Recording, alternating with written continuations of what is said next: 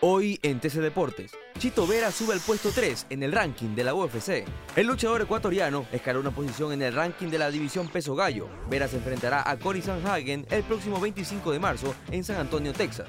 Árbitros amenazan con no dirigir. El gremio arbitral reclama a la federación que les deben 1.800.000 dólares y 300.000 a la Liga Pro, además de viáticos por las últimas dos fechas. Emelec no podrá inscribir jugadores. El club millonario fue suspendido con la prohibición de inscribir jugadores por la orden de la FIFA. La sanción se debe a una deuda que tiene con el Rayo Vallecano por el jugador Las Bangoura de 100 mil dólares.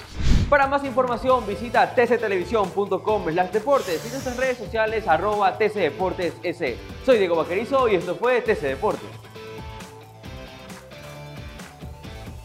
TC Podcast, entretenimiento e información, un producto original de TC Televisión.